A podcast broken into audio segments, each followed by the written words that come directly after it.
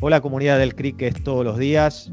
Hoy tenemos un, invitado de lujo, un invitado de aquí muy cerca, decimos entre Argentina y Uruguay que es simplemente cruzando el charco. Si bien van a notar de, su forma de hablar que hay una procedencia más allá de Uruguay, que seguramente nos contará, me estoy refiriendo a, a un colega, a un amigo, al señor Juan Cosidó. Juan es profesor residente eh, de marketing de la UCU. La UCU es la Universidad Católica del Uruguay, pero es además Head of Marketing Services de la consultora DAC. Hola Juan, ¿cómo estás? Bienvenido. Hola Juan Pablo, muchísimas gracias por, invitarte, por invitarme a tu programa. Es un placer estar aquí esta tarde contigo y pasar un ratito y compartir algunas ideas. Por favor, no, el placer es mío. Además digo que Juan Cosidot también es eh, representante y miembro activo de, del, observatorio que hace algún tiempo eh, convocó eh, Saimo, que había sido semanas atrás, eh, tuvo y presentó en el ciclo aquel reporte que juntos pudimos colaborar y pudimos hacer el esfuerzo de enriquecerlo. O por lo menos tú sé que lo enriqueciste, yo quizás no tanto. Juan, la idea entonces es que con toda libertad nos plantees tu visión crítica sobre la CX o sobre el Customer Experience y yo me quedo como, testigo privilegiado y te dejo en manos de la, comunidad. Bueno, muchísimas gracias Juan Pablo, insisto, por estar aquí, un gusto compartir con vosotros.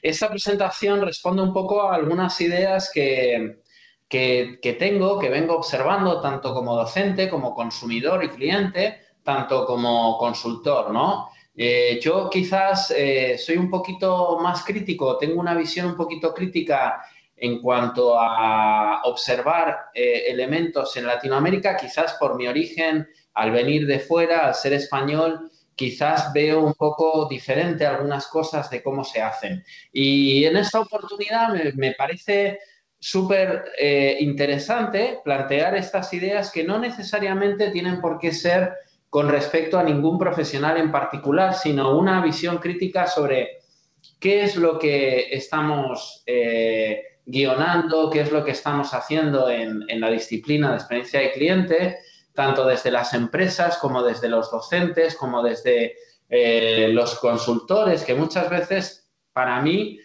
tenemos una visión un poquito sesgada de, cómo entendemos la experiencia de cliente y, bueno, es una contribución desde nada para nada pensando desde la soberbia, ni muchísimo menos, sino más bien pensando desde el pensamiento crítico y las cosas que, en mi opinión, se podrían revisar un poquito como para, como para un enfoque quizás más activo. Hay una serie de circunstancias que, de elementos, de, aspectos que se dan, por ejemplo, en Uruguay. Yo la, realidad que conozco, aparte de algunos ejemplos latinoamericanos, donde más, eh, digamos, más lo, veo y donde más trabajo es en, eh, el mercado uruguayo. Y hay una serie de características que me gustaría comentar porque llama la atención el poquito desarrollo que existe de la experiencia de cliente en Uruguay, ¿no? Y, en parte llevo desde hace tiempo observando determinadas cosas. Uno de ellos son los modelos de organización mecanicistas, ¿no? Tenemos que pensar que Uruguay, como otros muchos países latinoamericanos, tienen un, tienen un momento aspiracional, ¿no? Dentro de su relato como país, un momento aspiracional que, viene siendo como, como, de los años 50 o por ahí, después de la Segunda Guerra Mundial, donde ellos eh, de alguna forma llegaron a una, a una excelente situación económica. Entonces, tenemos que tener en cuenta que más allá de los resultados económicos, en ese momento, en el mundo, estábamos hablando, estábamos saliendo prácticamente de un neo-taylorismo, o estábamos entrando, mejor dicho, en un neo-taylorismo, en el cual teníamos las empresas con estructuras muy rígidas, muy piramidales, con estructuras como muy, muy, muy lineales en ese sentido, muy verticales. Y, para mí eso contribuye claramente a que no se esté desarrollando fácilmente lo que es el mindset de la, experiencia de cliente. Yo les llamo empresa candombe, donde, donde el éxito supone la suma de pequeños esfuerzos bien calculados y bien y bien este, ordenados desde, desde la dirección, ¿no? Y el famoso chacrismo, que viene siendo como una especie de resultado de la lucha política en las organizaciones.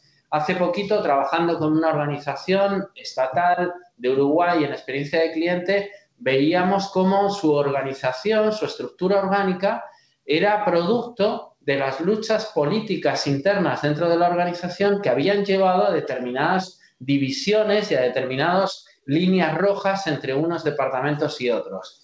En ese sentido, tampoco favorece demasiado lo que son las situaciones de monopolio y oligopolio, ya sean estatales, ya sean legales, formales, informales, por circunstancias del mercado o puntuales, ¿no? Este tipo de monopolios y oligopolios, en mi opinión, contradicen claramente el desarrollo de la experiencia de cliente, porque precisamente para mí la experiencia de cliente viene siendo una estrategia claramente diferenciadora, por decirlo de alguna forma, eh, como herramienta de competitividad que me ofrece esa ventaja sostenible en el tiempo que me permite una propuesta de valor adecuada. Entonces, en ese caso creo que no. Los elevados costes que tiene Uruguay eh, al ser un mercado pequeño, al, ser al tener una presión fiscal eh, pues en línea con lo que es Latinoamérica, etcétera, nos lleva a que la diferencia entre un buen servicio y un mal servicio a nivel de precios es muy pequeña. Esto que, vemos que, que, pasa todo lo contrario en sociedades hipercompetitivas como puede ser Estados Unidos, Aquí en realidad no hay mucha diferencia de precio entre la mejor hamburguesa de Montevideo y la peor hamburguesa de Montevideo. ¿Por qué? Porque los costes democratizan de alguna forma todo lo que es la calidad de servicio, pero lo democratizan, digamos, baja en ese sentido. Las utilities son prácticamente estatales. Esto nos lleva a una situación bastante, como decíamos antes, bastante complicada para el desarrollo de la experiencia de cliente. La posición sindical, que es muy eh, ideológica, es una posición que como ya se dio en la, segunda, en la primera y en la segunda revolución industrial, eh, es una posición en contra de cualquier herramienta, cualquier instrumento que pueda suponer de alguna forma una racionalización, una, este, vamos a decir, una, una eh, distribución competitiva sobre los trabajadores o colaboradores de las empresas se muestra siempre bastante en contra de cualquier iniciativa de experiencia de cliente. El uruguayo es una persona fundamentalmente empática con los demás y también con las fallas de servicio. Eh, aquí siempre comentamos que en Punta del Este la gente que viene de Buenos Aires es mucho más exigente que el uruguayo que viene de Montevideo en un momento dado que como que eh, acepta en mayor medida cualquier falla.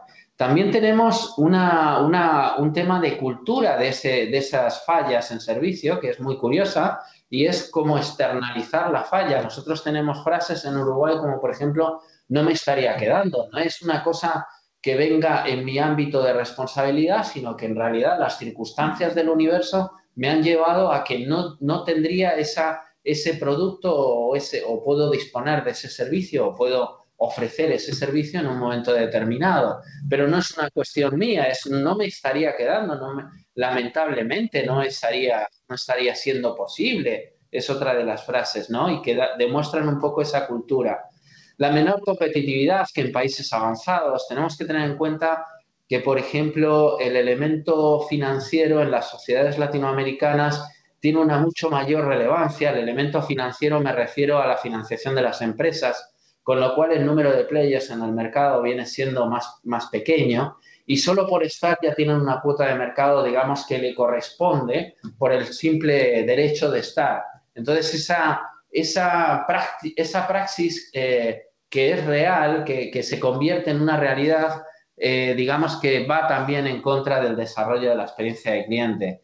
El tamaño de mercado, no se percibe una elasticidad de demanda por mejora de experiencia, es algo que yo vengo viendo que en algunas empresas con las que trabajo no hay realmente un incentivo que puedas decir es que voy a ganar una cuota de mercado, es que voy a ganar una mayor rentabilidad por cuota de mercado porque gano determinados clientes. En realidad, como decía antes, viene con una cuota de mercado bastante, bastante fija entre los players de cada, de cada uno de los sectores.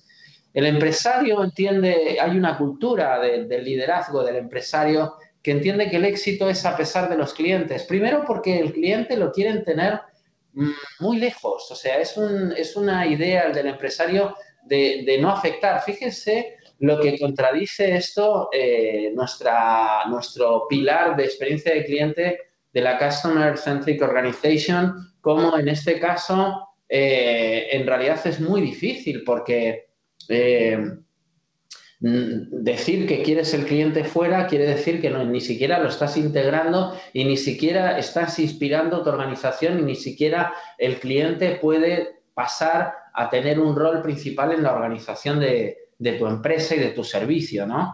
Y luego los trabajadores son un poco lo mismo, es un poco tengo éxito a pesar de ellos. De hecho, hay una frase que demuestra bastante claramente esta cultura eh, empresarial que, es el, ojo del amo engorda el buey. Ya de por sí nos da a entender un paradigma muy claro de que el dueño tiene que estar vigilando constantemente a los colaboradores. Esto, fijaros lo que de alguna forma mm, afecta a una idea de experiencia de servicio, de customer experience en un momento dado, cuando es uno de los grandes principios. No podemos dar un servicio excelente si no tenemos a nuestros trabajadores y colaboradores completamente comprometidos con ese servicio y con, ese, con, esa, con esa empresa y con esa prestación, ¿no?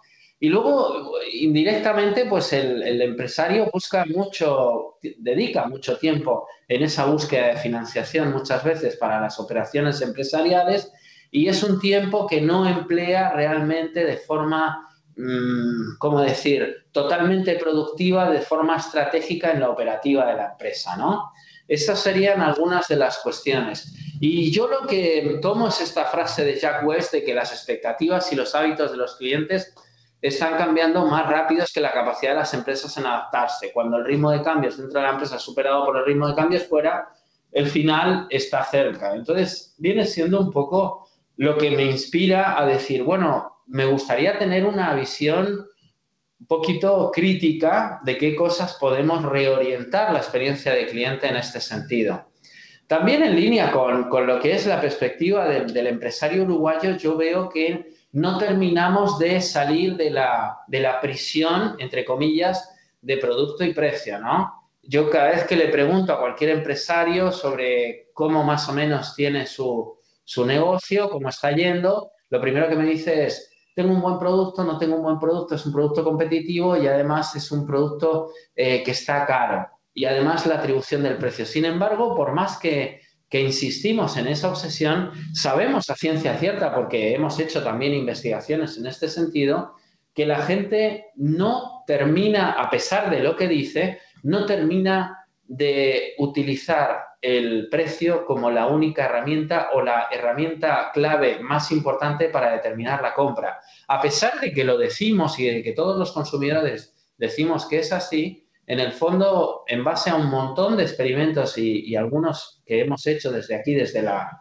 desde la Universidad Católica del Uruguay Business School, llegamos a la conclusión de que efectivamente la gente no recuerda bien los precios ni tampoco es el motivo principal, puesto que no tiene en mente cuál es el precio que pagó exactamente por todos los productos, ¿no? Y también otra de las líneas o críticas que yo estoy este, viendo es que entiendo que muchos de las, de, las, consultoras y muchos de nuestros compañeros a veces olvidan el contexto, ¿no? Por ejemplo, en el caso de la transformación digital, que a mí me parece un caso muy interesante de analizar y que tiene mucha relación con la experiencia de cliente.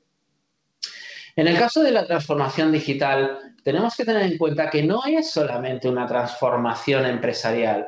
La transformación digital viene en parte como un producto más o como un aspecto más eh, de, de, una transformación muy profunda, una transformación tecnológica, por supuesto, pero social también, pero cultural también, pero organizacional también, pero de todos los puntos de vista. Entonces, muchas veces vemos la experiencia de cliente como un elemento aislado sin atender un poco lo que es el contexto de cada una de las cosas. Por ejemplo, el contexto político, estas nuevas marcas o formas políticas que están surgiendo en el mundo, en todos lados, es interesantísimo, es un efecto interesante de que el mercado también está, está eh, de alguna manera demandando nuevas soluciones, lo cual también nos hace reflexionar que implica esa demanda de nuevas soluciones implica una constancia de las limitaciones de los modelos existentes. Y eso está interesante analizarlo cuando yo diseño experiencia de cliente. Y otro de los temas que yo veo que quizás nos obsesiona mucho, y esto lo veo con empresarios cuando estamos trabajando en Uruguay, es que quieren una colección de cosas, una colección de herramientas, una colección de medios digitales para atender sus empresas, a sus clientes. Y, esto que lo hemos llamado en muchas consultoras, le llaman la muchicanalidad, en realidad se está convirtiendo como una exigencia de mínimos. Yo recuerdo en una reunión hace muy poquito tiempo con una empresa en Uruguay que hablando de experiencia de cliente me decía, bueno, pero es que nosotros no tenemos el chatbot, no tenemos el WhatsApp eh, Business, no tenemos... A ver, pero es que no sé si necesitas tenerlo. Esto no se trata de tener una colección de, aparatos, de tecnologías y de, y de otros elementos. Y también he visto eh, otros compañeros, otros colegas, que en su momento, eh, yo lo entiendo porque los profesionales en CIEX eh, muchas veces o somos muy idealistas y románticos o somos muy tecnócratas y vamos al diseño de la interacción y la medición, ¿no? El tema es que estoy viendo que, se está dando esa dualidad y hace muy poco tiempo aquí en Uruguay eh, un colega de otro país latinoamericano comentaba que solo por el hecho de hacer CX, ya de hacer experiencia de cliente, ya teníamos este, una ventaja competitiva asegurada y era lo que teníamos que hacer. Mm, no entraba a decir, o sea, no entraba a decir que eso fuera diseñado, no entraba a decir que eso responde a una estrategia, no entraba a decir cuáles son las herramientas que él recomendaba, simplemente con su implantación ya estoy obteniendo una ventaja competitiva. Y yo digo, en esta instancia me gustaría hacer un llamamiento a la prudencia en ese sentido, porque tiene que haber un trabajo bien desde, desde abajo, bien desde pasito a pasito, ladrillo a ladrillo de la, construcción de la experiencia del cliente. Igual que en el otro extremo, también tiene que haber una filosofía y un mindset para mí súper necesario, alineado con muchas cosas para conseguir una buena experiencia de cliente. Pero en cualquier caso, noto que no hay un equilibrio entre las dos cosas, que muchas veces nos vamos a la parte ideológica de la, de la CX o nos vamos a la parte más operativa, táctica y puntual y metodológica de la CX. Y me parece que, ese debate estaría bueno el, comprenderse esas dos dimensiones, ¿no? Y en ese sentido, otra de las críticas que comento es cómo se nos olvida que las empresas y las marcas hoy en día son como personas y funcionan como si fueran personas y su reputación funciona como las personas. Y muchas veces no nos damos cuenta de que la gente está con muchas ganas de ver empresas que realmente ofrezcan el lado positivo que queremos ver o que somos, pero fundamentalmente que queremos ver reflejado de nuestras mejores virtudes como seres humanos. Y eso es importante tenerlo en cuenta. Otro tema que para mí merece especial eh, atención que, supone una revisión de, de, CIEX es la estandarización que está ocurriendo desde la propia, desde la propia formación. Desde, la propio, desde los propios sistemas de formación estamos dando a entender los mismos parámetros, los mismos indicadores, estamos hablando incluso de las mismas, eh, de las mismas acciones de CIEX y estamos como estandarizando la CIEX. Y yo creo que ese no es el camino más adecuado, ¿no? Hace poquito en un congreso recuerdo que hasta tres veces escuché una historia similar sobre cómo un niño se dejó el osito en el hotel y cómo los empleados del hotel dejaban. Esto se está trasladando de alguna forma a la disciplina como una especie de manual de lo que tenemos que hacer, de tal forma que se puede llegar, esto lo digo en broma, se puede llegar al absurdo de que los empleados del hotel estén deseando, esperando que un niño se deje el oso para lanzar las típicas fotos de lo bien que se lo ha pasado el oso mientras no estuvo con el niño. Eh, eh, es algo que lo digo en broma, pero que en el fondo tiene que ver con el sistema estandarizado de formación que estamos ofreciendo en experiencia de cliente, ¿no? Luego tenemos eh, otra corriente de colegas y de empresas de CX que están como de alguna forma señalando que todo tiene que ser wow, todo tiene que ser un momento wow. Y yo pienso desde una visión crítica, y no tengo por qué tener razón en nada de lo que estoy comentando, pero me parece interesante, es que los, los buenos compositores de música saben cuándo tienen que diseñar un momento alto de su sinfonía y cuándo tienen que mantener un silencio. Porque si no existiera el silencio, no tendríamos la percepción del momento alto. Y me parece que esto responde más a la creación de una partitura, de una sinfonía, que al hecho de, sí, sea como sea, vamos a tener que sorprender a nuestros clientes en todo momento, desde la primera hasta la última interacción. Creo que hay una equivocación en esa percepción, ¿no? Porque incluso puede ser hasta confuso para el cliente. Imagínense que todo es tan sorprendente que dice, bueno, ¿y, dónde está la esencia de, lo que yo andaba buscando? Si esto es todo wow, wow, wow y sorpresa, ¿no?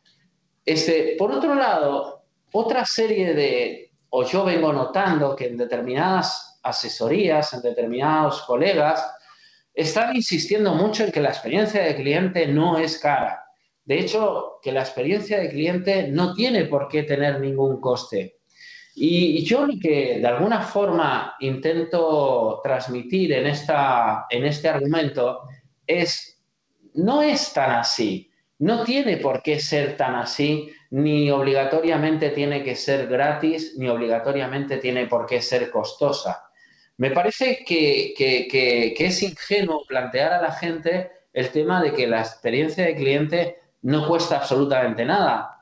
Este, yo pienso que es una decisión empresarial fundamental, esencial, de, de diferenciación en un mundo competitivo y no tiene por qué uno asustarse si tiene determinados costes o si los puede llevar va a depender más de mi estrategia de experiencia de cliente y cómo quiero yo manejarla y de lo que, de los que de lo barato o lo caro que sea. ¿De qué me serviría una experiencia de cliente barata si no me está consiguiendo realmente los objetivos que yo persigo en mi organización, ¿no?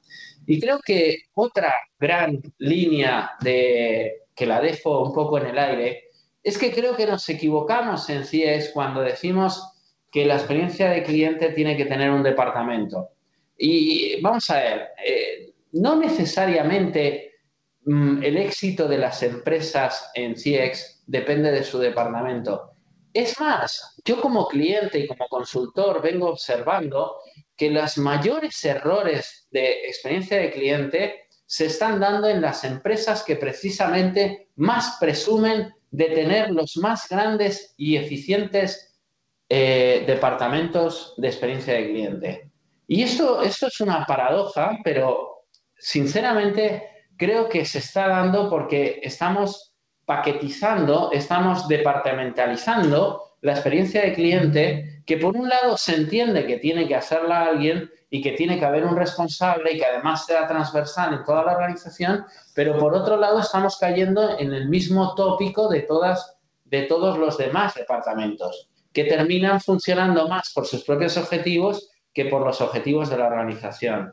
Y en ese sentido creo que lo más importante es alinear todos aquellos elementos para que exista una buena experiencia de cliente. Y habrá diferentes formas de alinearlo, estoy convencido. No tiene por qué ser un elemento transversal que vaya como, como un pivote de uno a uno de los departamentos, pero entiendo que no podemos lograr unos grandes resultados en experiencia de cliente si esto no afecta al propósito, a nuestro modelo de negocio, a una estrategia de CX, por supuesto, a una propuesta de valor determinada, a un marketing mix que tiene que estar alineado con esta, con esta idea de, nuestra estrategia de CX y, cómo no, también con las ventas. Desde mi punto de vista, es fundamental alinear todos estos elementos y capaz que me dejo alguno más, pero me parecen que son elementos esenciales a la hora de pensar en un buen resultado. Todo ello teniendo en cuenta la situación del entorno, del sector, nuestra posición en el mercado y también teniendo en cuenta nuestro tamaño, nuestras posibilidades, nuestros recursos, nuestra estructura comercial y, cómo no, nuestros objetivos en ese sentido. pienso que es importante también el que podamos decidir, como, como dice Porter en, determinados papers de, estrategia, ¿no? Eh, no podemos posicionarnos en el medio, no podemos ir a todo en realidad. Y, bueno, Theodore Levitt en esta, en esta frase también viene a decir lo mismo, ¿no? no diseñemos para todo el mundo porque no todo el mundo va a quedar satisfecho con ese diseño. Eh, la estrategia, para mí es fundamental, la estrategia de CX antes que nada, y me parece fundamental porque nos dice qué cosas no debemos perseguir o qué cosas no debemos hacer. Para mí la estrategia tiene mucho más sentido por lo que no me permite hacer que por lo que me orienta a hacer. Y en ese sentido hay muchas empresas como que entienden la experiencia de cliente para todos y de forma totalmente democratizada. Y yo no estoy demasiado conforme con eso. Un ejemplo es esto, es ¿eh? si, si las empresas tienen que basarse en su privilegio formal o informal o en el deleite del cliente. Y pues depende, Depende, no soy yo un talibán en estos instantes de la CIEX a costa de todo, si mi situación en el mercado, la situación del entorno me permite determinado privilegio, por decirlo de alguna forma, o situación en la que los demás no terminan de espabilar o no terminan de eh, actualizar sus modelos de CIEX y ser competitivos con mi estrategia en un momento dado. Y también en, este mismo, en esta misma línea, eh, nosotros a través de los arquetipos, a través de, las, de, las, de los buyer persona en CX, muchas veces analizamos cuál es la rentabilidad, digamos, de nuestro modelo de CX, ¿no? Y en este sentido, no, solemos, o por lo menos yo no he visto de forma muy habitual, y, y es una de las, de las cosas que dejo en el aire, que tengamos en cuenta el coste de captación o el coste de adquisición de clientes, tanto en marketing como en ventas, y crucemos las experiencias de cliente en función de la estructura de nuestra cartera comercial, de nuestra cartera de clientes. Yo pienso que es fundamental establecer una serie de criterios de eficiencia de las relaciones. Y no me refiero en un plano ideal o en un plano de tipología mm, tipo sin saber cuánta proporción de mi cartera de clientes pertenece a esa tipología, sino me refiero a ir también al detalle, ir también a la cartera, a la composición de la cartera de clientes, eh, data pura, y ver cómo puedo desarrollar esas estrategias en función de esos costes. En esta fórmula que, a mí me encanta y que, habla sobre las interacciones, el el modelo de, CX, si está diseñado correctamente, habla sobre las interacciones por el conocimiento del cliente elevado al impacto, al impacto de economics, que es una fórmula claramente para destacar que los economics tienen una mayor importancia, ¿sí? Tienen una, una importancia exponencial comparado con las interacciones y con el conocimiento del cliente. Bueno, está bien como concepto, como filosofía, pero he oído en muchas consultoras de CX oír de, resultados, de, conseguir resultados del 100, del 150, del 175% sobre la inversión realizada. A mí me parece que esto es una equivocación, porque esto, esto no, corresponde tanto a nuestra disciplina de CX.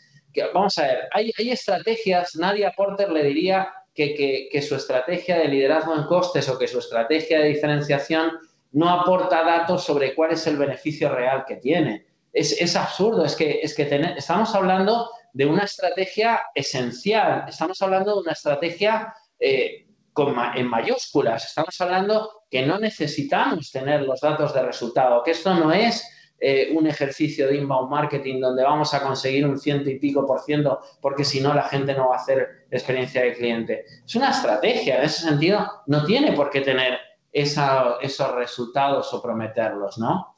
Otro punto que me parece interesante, cuando hablamos, eh, como dentro de esta crítica, cuando hablamos de automatización de los servicios y que nos encanta porque nos supone una reducción de los costes y un incremento de los, de los ingresos, también mm, estamos dejando de lado, en mi opinión, mucho de la experiencia de cliente.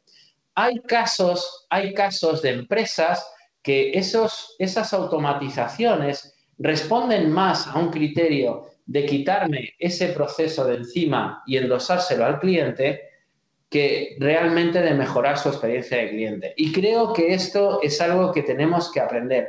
Hay otros casos donde se disfruta muchísimo esa automatización y hay casos donde uno lo único que termina diciendo es, no me gusta esta empresa porque realmente se está quitando este tema de encima.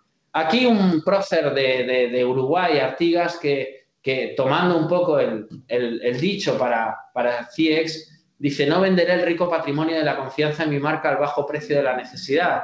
Y, realmente para mí las empresas que destacan el CIEX son precisamente aquellas que les tocan o les afectan al bolsillo. Cuando CIEX realmente le afecta al bolsillo, me quito el sombrero porque realmente esas son las, las, empresas que realmente me están demostrando que el CIEX está en el ADN de la empresa y no realmente es una especie como de, de artificio o de espectáculo que ofrecen de sí, estamos en, en la actualidad y tenemos estas, estas cosas, ¿no? Una de las principales empresas aquí en Uruguay, por poner un ejemplo, siempre recurre de alguna forma o su concepto de CIEX los lleva siempre a una política de descuentos, cuando en realidad las dudas que le plantean no, tienen por qué tener en cuenta eso, ¿no? Y también destacar que hay mucha soberbia en muchas empresas. Yo me encuentro cuando voy a visitarlas que se empeñan en insistir, pero hasta la saciedad, incluso por todos los niveles de la empresa, que ellos están haciendo absolutamente todo para el deleite del cliente y que no necesitan nada más. A mí me parece que estamos eh, con, las orejas tapadas en ese sentido muchas de las empresas y no estamos atendiendo realmente lo que está pasando. Y por último, cómo está cambiando el cliente, cómo está cambiando su forma de entender la experiencia del cliente, que va más allá de la experiencia personal.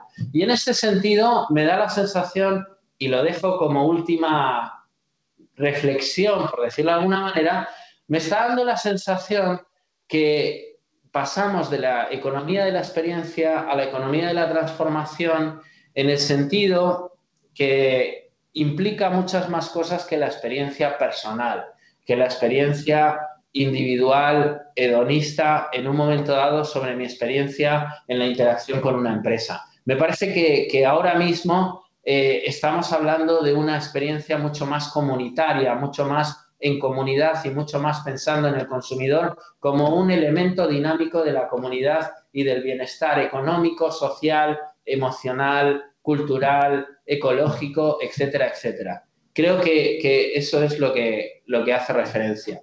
Bueno, y esas han sido algunas de las ideas que quería compartir con vosotros, que, insisto, no son ningún, ninguna forma de decir qué más están haciendo las cosas, sino por el contrario, de reflexionar y de dejar algunos temas en el aire.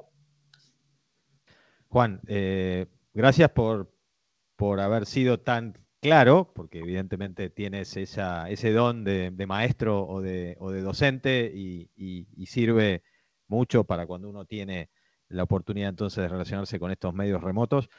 Eh, y no, no, no, para, no como resumen, porque lo que quiero es sacarte unos minutitos sí para tener una mini conversación, pero eh, eh, cuando vos empezaste, eh, aún habiendo aclarado que tu visión crítica no pretende ni dar una verdad ni, o plantear una única verdad y, hacerlo además con mucho respeto, bueno, desde ya esa fue también mi interpretación de, todo el recorrido que hiciste durante estos primeros minutos. Por otro lado, si bien, porque obviamente aclarabas también al principio que tu conocimiento puntualmente o muy puntualmente sobre el mercado uruguayo y hiciste esa primera descripción de, ese contexto. Bueno, no es novedad que te diga que es muy parecido ese contexto a toda Latinoamérica, con matices, por supuesto, pero eh, lo aclaro porque eh, así lo, habrá percibido también eh, la comunidad del cricket todos los días.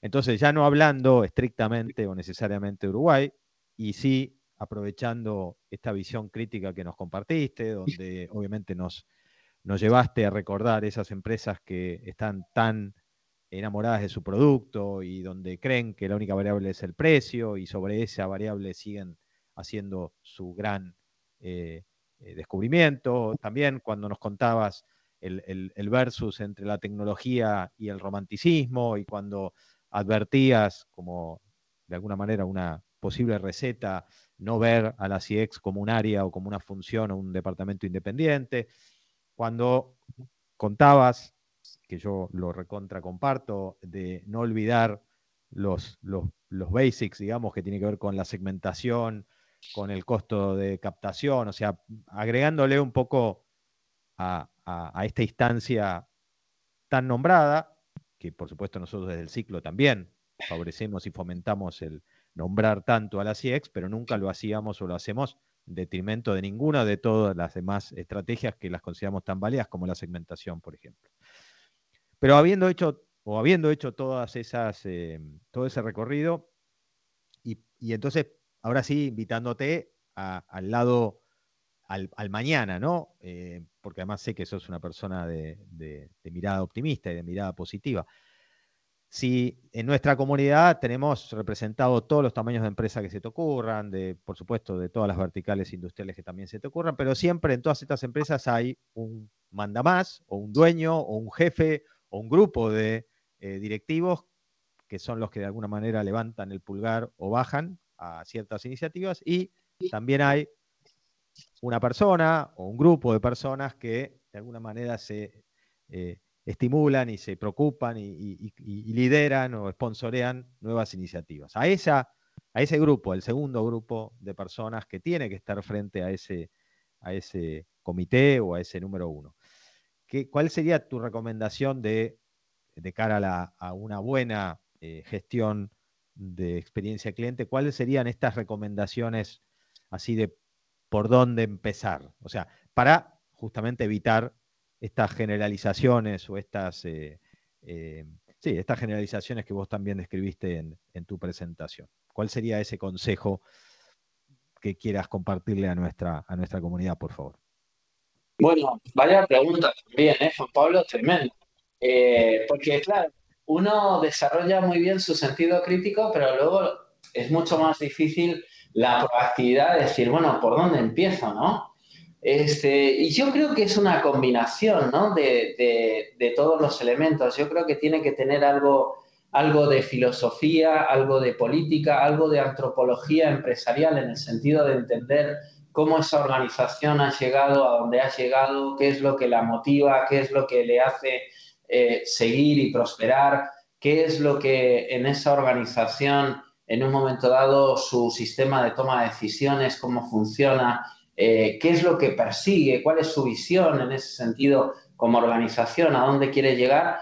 Y para mí es importante la parte esta filosófico-política, pero, pero en, ese, en ese momento, ¿no? Mezclado con, para mí, muchas ganas, o sea, esto, esto es mucho de, de fail fast, ¿no? De prueba rápido, prueba barato, equivócate, pero equivócate. O sea, es, importante empezar a funcionar. Y es importante también entender por qué yo me metería en esta guerra. Y es que me parece que es de sentido común.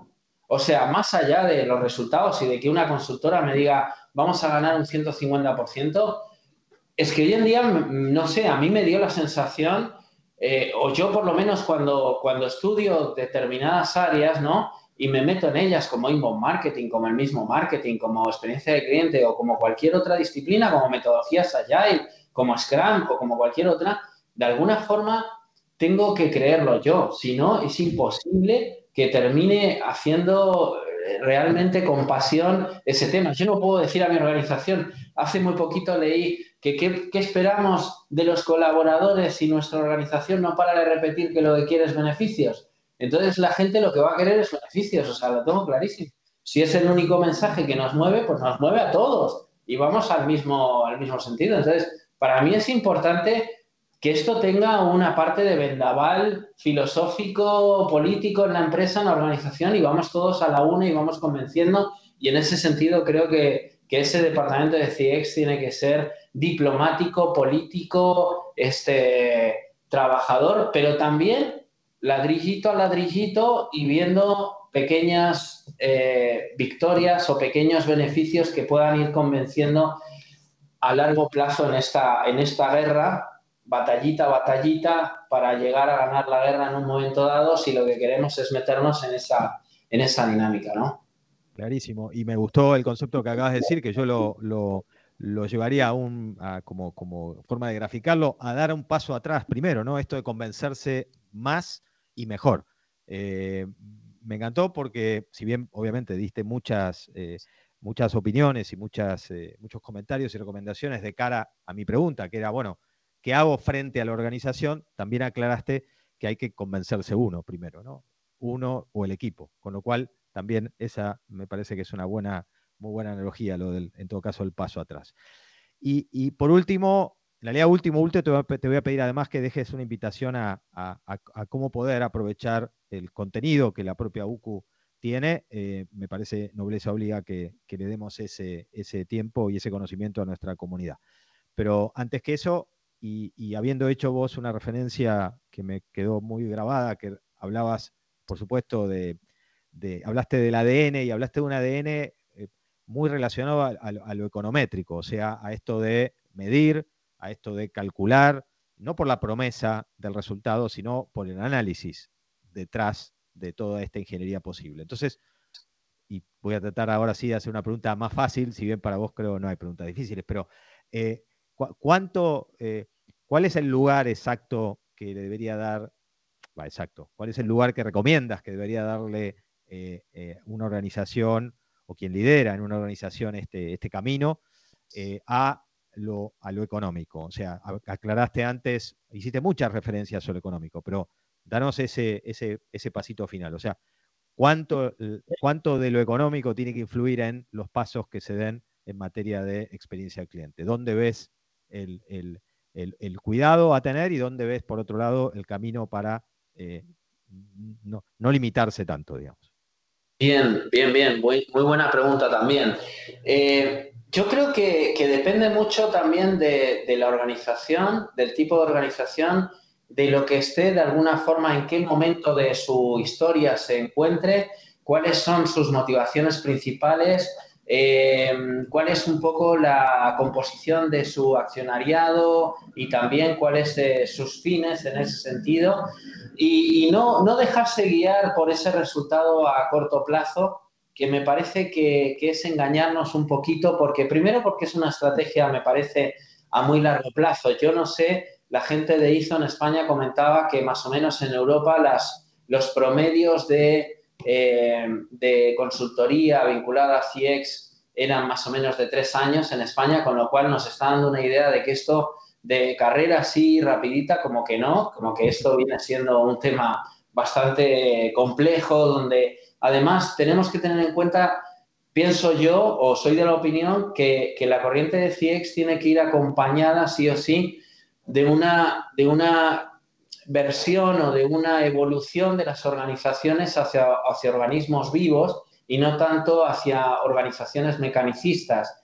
Entonces, esto es más complejo, en mi opinión, de lo que parece a simple vista y el criterio económico para mí es cierto, no lo perdamos de vista, pero, pero, pero nada más que con un ojo vigilante, no como el criterio fundamental. Es más, lo dije en la presentación, pero creo en ello. Para mí las organizaciones que de alguna forma toman decisiones a pesar de que eso afecta en el bolsillo son las que realmente tienen ese ADN de, de CX. Si no les afecta al bolsillo es muy fácil tomar decisiones sobre qué maravilloso CX, qué maravilloso, si yo estoy ganando dinero con mi modelo de negocio, qué bueno tener mi departamento y cada vez más grande y qué bueno que tenga ese departamento y paseo si quiero todas las mañanas viendo los técnicos de experiencia de cliente. Me parece bárbaro, pero realmente creo que no es el camino, me parece que, que no es la solución esa, que esto es un esfuerzo de toda la organización en una transformación profunda, incluso a nivel de la propia, como digo, eh, estructura organizacional. Esto es como cuando pasamos de una empresa a tener un ERP, un CRM, y de repente decimos, joder, pero si el problema no es la herramienta, perdón que yo digo muchas palabrotas, pero no es, no es la herramienta, si el problema es que tenemos que organizar la empresa de otra forma, y ahí es donde te quiero ver, o sea, no es un problema de CX y de los indicadores económicos, que me parece muy bien, y, yo soy un fanático, además, de hecho, estamos, estamos perfeccionando modelos de, de economics bastante interesantes acá en la UCU, pero, pero no se trataría tanto de, priorizar ese lado, sino de decir, bueno, está bien, no perdamos de, la, de vista esto, pero vamos. Igualmente, insisto lo que dije al principio, depende mucho de la organización, de, de cómo funciona, de cuáles son sus, sus objetivos, su momento, su desarrollo, cuáles son sus visiones, etcétera. Me parece interesante que todo vaya acompañando un poco eso, ¿no? Está clarísimo. Gracias, Juan. Contanos finalmente entonces qué contenido, cómo podemos o puede aprovechar la comunidad lo que ofrece la UCU en materia de este enorme ecosistema, si querés llamémoslo genéricamente, de, marketing. Bueno, genial, te agradezco muchísimo la oportunidad y para aquellos que quieran, sí, nosotros tenemos una maestría en marketing que, es, la verdad, es una maestría pues muy peculiar. Lo que hemos hecho, o sea, si vamos a un heterodoxo del marketing, capaz que nos puede decir que, estamos haciendo algo, una cosa como muy, muy diferente, ¿no? Porque no, tenemos casi ya asignaturas prácticamente de las tradicionales de marketing y lo que estamos metiendo es pues todo, todo esto que hemos hablado en el debate, ¿no? El tema de nuevas organizaciones, estructuras, culturas organizacionales, modelos eh, y métodos ágiles para gestión de todos los temas, por supuesto CX con un módulo de cuarenta y tantas horas, eh, por supuesto, uno de transformación digital, que es algo raro en marketing, porque no necesariamente tiene por qué estar dentro de una maestría convencional de marketing. Nosotros lo que estamos es trabajando para, para, eso, para generar una, una maestría muy diferente, muy dinámica, muy intensa, aparte con una dupla de profesores por cada uno de los módulos, en el que tenemos uno internacional y uno nacional, para que el internacional nos, nos, nos maraville con las tendencias que existen en el mundo pero sin perder el ojo lo, que es la visión local y, oye, pues si me toca trabajar aquí, tengo que tener en cuenta la dimensión de las empresas que, que tengo aquí, entonces, y cómo es el mercado de aquí, entonces no perder tampoco eso. Un 70% de los docentes son extranjeros dentro de nuestra maestría, eso te da una idea de, de, lo abierta que es en ese sentido. Tenemos design thinking, tenemos un montón de metodologías que hemos ido incluyendo en esa, en esa, en esa maestría. Y tenemos algunos alumnos internacionales, así que para el año que viene inauguramos nuestro edificio de escuela de negocios y ahí vamos a tener la posibilidad de darlo en virtual y en, y en, y en presencial, o como prefiera el usuario. Así que nada, están todos invitados a seguir. Y por otro lado, en el campo de CX estamos tratando, que si Dios quiere estaríamos dentro de unos meses lanzando un centro bastante innovador. Yo por lo menos no conozco ninguno en el que tengas todo el proceso de de mejora de servicios desde lo que es eh, el, diagnóstico, el análisis, el mapeo, la resolución, la implantación de la solución a la, implantación de la estrategia, todo en un mismo proceso con un montón de, elementos tecnológicos. Tenemos hasta posibilidad de escáner para ver las reacciones del consumidor en ante determinados estímulos, etcétera. Y, va a estar muy interesante y les animo a todos a los colegas y a todos a que, a que nada, que eh, estamos abiertos a, sus apoyos, contribuciones y, por supuesto, a beneficiarse de todo el contenido que podamos generar en ese sentido. Espectacular, gracias por, por esta oportunidad de conocer más la propuesta entonces de la UCU. Queda eh, como compromiso que me dé el espacio para, Dios mediante, y, y, pandemia resuelta, poder visitar ese nuevo edificio. Y cuando esté ya disponible este laboratorio que acabas de describir, Juan, también te, comprometo a que nos lo cuentes y nos avises, así podemos mostrar algo de lo que ya esté pasando en ese, en ese laboratorio. Juan, gracias nuevamente por tu generosidad, por siempre estar, estar muy cerca y, y bueno, y hasta cualquier momento. Oye, muchísimas gracias a ti y felicitaciones por el programa, que lo sigo atentamente el CRIC. Y nada, espero que en Uruguay lo podamos tener pronto. Te mando un abrazo. Abrazo grande.